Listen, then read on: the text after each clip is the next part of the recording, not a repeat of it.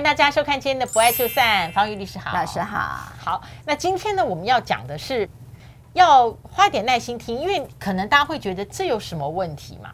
好，那先讲，呃，到底在婚姻关系或者情爱关系里面，有没有哪一种人是，呃，当事人的女性朋友都会说你要知足了啦，这种人你还不满意？哎哎，老师好会破题哦，这一题真的是这样哎，我觉得这个男人确实说。你还不知足吗？这个男人真的对这个老婆好。对，但是我觉得反向比较少听到，就男性的朋友很少跟他说：“哎，你这一半这么好，你还不知足？”因为我觉得是不是因为男性本来都不知足，所以他不会这样去劝朋友。没有，因为他自己可能心里也想的是多多益善。哎，对耶，对耶，我觉得啦，我觉得哈，好像就是说，男人只要做一点，帮你洗碗，这个男人够好，你还不知足，类似这样，对不对？啊，女人如果在洗碗，她觉得这不是应该的吗？这是什么叫好女人？好，所以就说，哦，这句话是说，哎，你好好哦，你都哦，你好好哦，这叫做如人饮水，冷暖自知。我们来听这个个案。哇，老师好会破题哦，我都没有想过。好，这这个大家可以慢慢听，因为我觉得呃蛮有趣的。就是说，呃，这对夫妻是一个呃，老公这个男人呢是离过婚的。好，我先讲这个男人，他离过婚。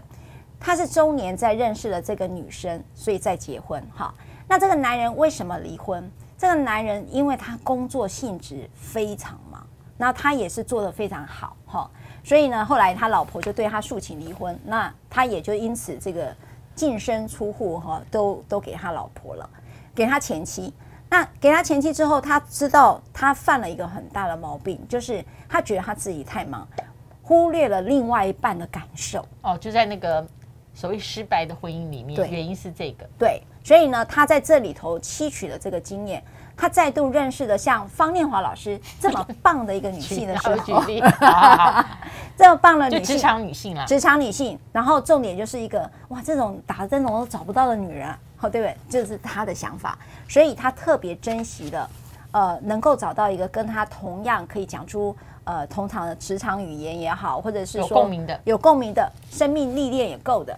所以这段婚姻，他认为我的下半辈子就只有方念华了，不会有别人了。他会觉得，他告诉自己，我绝对不能在这这个里面再失败，我不能再失败。然后我的下半辈子白首偕老，一定是坐着这个呃轮椅的时候也会是他。好，就类似这样。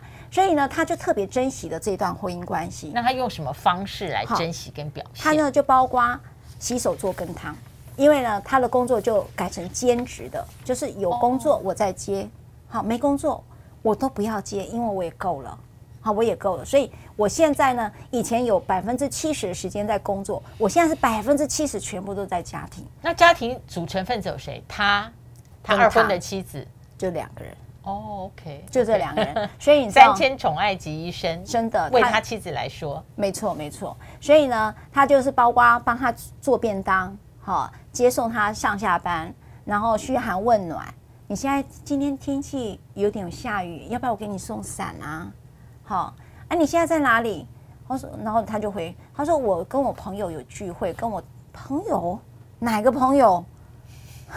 我说，哎，那我晚点就过来啊。所以他跟他朋友还没有聊到尽兴，那没关系，我在门口等你。对，好，你你就慢，你聊没关系，我在门口等你。我怕我开车来哈，你聊多晚没关系，我就在开车这边等你。那你就有压力了嘛？当然，当然，对，他就说我守候着你啊，对不对？哈，那所以给你添衣服，然后给你送便当，然后你回来就有饭菜吃，然后你出门了就有人帮你开车。到底这个，所以对他所有的呃女性朋友来说，他们的老公他们都抠不到的，就会觉得说哇，你好好哦，是你好好哦，就是你老公你要什么，他就随时都在你身边哦。所以这个男人有七成在这个。家庭里，而这个家庭里面刚好只有那个女人，所以他就有七成时间在这个女人的身上。哇，这个男人女人受不了了，嗯，就一个自转，还有一个公转，一直绕着他。对，哦，所以后来这个关系里面是这个女的受不了，她受不了了，她要离婚。那她离婚就是她的离婚，就是一定要讲她那么好，你为什么要离婚？她说因为我受不了了哈。好，这个当然我觉得是女人是有苦难言啦。哦，我先讲那个女人，这个女人她的心理感受是说。呃，基本上我是一个独立女性。你你认识我的时候就是一个独立女性，我不需要你这样子旁边像我爸爸一样在那边 一直绕着我转，好，一直唠叨我，我不需要，我需要一个独立的空间。我今天结了这个婚，他开始后悔了，我想要回回复到我单身的生活。哎，那就是他们两个对婚姻的期待不一样。是的。这个、哦、我觉得这不像是对关系的期待不一样，因为如果我们看这个女主角，她应该也有她独立的判断性，才决定说这个人在关系上面，我们是可以进入一对一的，所以是对婚姻的期待不一样。哎，老师，我跟你讲很有趣哦，就是她是一个独立女性的时候，如果她这么独立，其实看到一个人会这样嘘寒问暖，是她欠缺的生命经验，有时候某种程度会是一个吸引力。就好比我举例来讲，我是一个比较像被照顾者的个个性，像我啦哈，我先生就比较照顾者特质，嗯，那我其实就会非常依赖这种照顾者，因为我就生活白痴，嗯，那我们两个应该握握手，我也是，对，真的是，那所以我们在看到这种吸引力的时候，那个女性刚好在呃可能中年的时候遇到了这样一个嘘寒问暖的人，其实对她来讲，哎。好像职场上比较少碰到这样的男性，所以他当时答应了这个婚姻。可是他没有想到，进入到婚姻，一个人变两个人的时候，那张床有点拥挤了。嗯嗯嗯，他有点受不了了。所以这个也就是说，含金量的这个成分可能过高了。对，嗯，太太多了。那对，而且多到想离婚。我我在想，他应该没有提出来吧？如果他跟他先生提出来说，他先生一定是很震惊，而且永远无法了解。有。他有提，然后这个男性真的崩溃了。好，这个男性的崩溃是我我印象很深刻是，是我到底做错了什么，要让我老婆离婚？前面那个嫌我太忙，我现在已经不忙了，在照顾他。我当时犯的错，我现在全部修正回来，在这里变成全部是错。所以那就是说，这个婚姻关系、情爱关系，有时候不是对不对，而是要不要。对。或者是他的供应，他要不要？对，还有一个啦，大家那个脚的鞋子的尺寸不太一样嘛。你有时候你那边太窄，这边就是太宽嘛，就是大概就是这样。哦，前面太宽，这边太窄，所以我会觉得说，这个男性后来我记得我跟他说了一番话，他就接受了。我说，我就点破他，你当你你现在一定很痛苦，然后他就愣住了。我还记得那个男性，他他就愣住了。我说，你觉得？你所有的付出都没有被看见，哇！他第二个情绪被接住了。你看到我付出了，嗯，好，这个其实是一个很重要的沟通方式。第三个，我跟他智慧对，第三个我跟他说，你是不是觉得这个婚姻你不想失去，你想要找到挽回的方法，所以你非常的焦虑。而你的焦虑处理的方式，你知道高社经地位的人有一个毛病，觉得做最做很多这一件事情是很重要的。我我举个例子，就是说，我们像我们都会觉得，你遇到问题的时候，我们应该做些什么？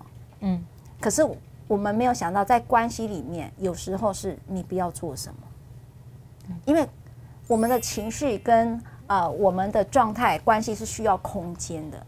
这个女性她所抱怨的就是她没有空间。嗯嗯，你不要一直在追问我，我怎么了？我怎么了？我就是不要你问我怎么了，对不对？真的很重要哈。对。有空间才有呼吸的氧气。对，所以你一直在很积极的处理这个关系，在一个这样的女性当中，你的积极对她来讲是一个很大的压迫。嗯，所以我们有时候称之为魔鬼的沟通方式，就是一个战一个逃。嗯，对对对，这关系里面还蛮常发生的，亲子也会。对，一个战一个逃。那孩子就会躲嘛，你妈妈就一直问你怎么了？你铅笔盒有没有少一支笔啊？你怎么的，对不对？你功课怎么样啊？你有没有学校有没有事？对，对你饿了没有？对不对？哈，像这种就是战跟逃的一个关系，所以这个女性的逃是可以被理解的。所以那时候我记得我的处理就是跟这个男性讲，这个女生爱你要爱她，你要用她爱你爱她需要的爱的方法。我想请问一下，你的客户是这位女性？女性。哎，所以你还要包？你知道吗？你还要我我第一次，比方说你来找你的是一个女性客户，然后你为了帮她能够在一个圆满的情况下，较为圆满的处理她的来找你的呃感情关系，你还要跟她的那个对方听起来像什么追追善诱对照啊？哦，所以你要跟他处理，像我们要协商嘛，就必须要跟他讲，那让那个高冲突往下降，因为那个状态已经处在高冲突，因为他觉得他创伤嘛。哦、那男生的创伤反应是用攻击的。嗯嗯嗯，对对对。男性遇到的创伤都是用愤怒在处理他的议题，那这个女性就已经很攻击，我觉得攻击很准确。对，对，他就用攻击的，所以我要让这个女性处在安全，我必须要把那个高冲的往下拉。所以我就用那种方式往下拉，那就是什么？接住情绪，看见议题嘛，对不对？哈，看见他的创伤，然后被你说出来。因为为什么那男性会用高冲突？就是像小孩子有没有？他喜欢一个女生，一直掀人家裙子，所以小幼稚园有没有？他就是不知道怎么表达，所以他就一直要动你，要扯你，要拉你头发，让你注意到他。其实他这个行为就跟这样一样，你五十岁也是这个样子。对，我跟你讲实话，所以有时候我在处理男性的时候，我只要把他当做小孩子处理，是很容易处理的。那这个个案我最好奇，我我直觉他们最后没有离，对，哦是没有，因为帮他找到了答案嘛。那这个女性因为又很有智慧，那女生是讲说，那医生我可不可以问你，到底怎么跟我老公沟通？你怎么有办法把一个这样的人变成这样哈，很很平很和，就是说比较理性的一个状态？你怎么做到的？然后你告诉我你看了什么书，我都来看好不好？这个女性就是说她想要试着学习跟这个男生的沟通方式。那我就跟他讲，我建议你们去找智商师，因为我毕竟不是智商师，所以我让他们进入婚姻智商了。所以。我觉得婚姻真不是一个简单的事，不容易啊，不容易。所以为为什么有的人他会常年的同居，可能也是这个道理，就是说他保有一点点呃退后的权利吧。不然你在婚姻里面，我觉得想象不一样，就像家庭关系也是一样，想象不一样。所以很多人说，有时候社群平台我们看，可是我们不要把那个当做一种理想的人生。对，因为通常很少人在社群平台。剖自己蓬头垢面的样子，这个或是蓬头垢面的生命，那我们看多了就会觉得说应该是那样，对对，对。哎呦，我差点又忘记，就是婚姻的想象就会出现了一些，你没有看对方，但是你用你的想象在看婚姻生活的关系啦。对对，我我觉得有时候同居没有进入婚姻，还有老师讲的这个，我们进入婚姻的那个想象很容易进入刻板，因为同居有时候不会有一些公式。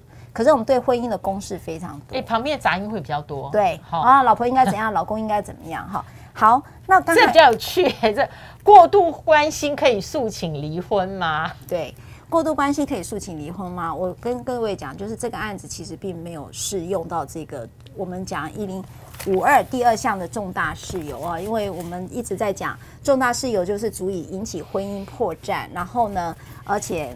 其实还要具有可归责性啊，就是由夫妻一方要负责任的时候，那么他方是可以请求离婚的。那在这种情况下，他是因为是过度关心，你可以讲他这种是产生婚姻破绽吗？我大概觉得，呃，一百个人里头，你可能没有认为认为这是个婚姻破绽。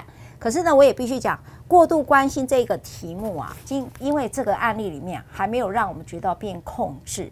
如果你的过度关心已经变成控制的时候，那样的控制就可能会变成重大事由。不过在本案里面并没有适用。非常谢谢方玉律师，真的今天在聊的时候，我自己也觉得有很多我不要未曾经验、不曾听过、更很难想象的在婚姻里面的负累——过度关心。好，不要忘了按赞、分享、开启小铃铛，而且希望呢能够介绍给你觉得你的朋友。如果他也会对这样的议题对他有帮助、有兴趣的话，也邀请他一起订阅。是的，是的，因为好多朋友都跟我分享，呃，看了《不爱就散》，其实《不爱就散》不是叫你真的散，而是在里头爱的困境当中如何去松，哈，那松之后你才可以继续爱下去。那有好多朋友都跟我分享说，他们看了《不爱就散》之后，找到了松跟多元的角度。来放松自己跟放下自己，我觉得这个呃分享跟回馈对我们来讲是很重要的。不爱就散，其实方老师也很辛苦，然后好有好多人很团队啦，团队也好辛苦。那在这里无非有一份心意，就是陪伴跟支持。嗯，希望大家呢也能够留言，让我们知道你们在看这个节目，或者你其他的生命经验，可以跟其他留言的网友分享。我们下一次再会，拜拜。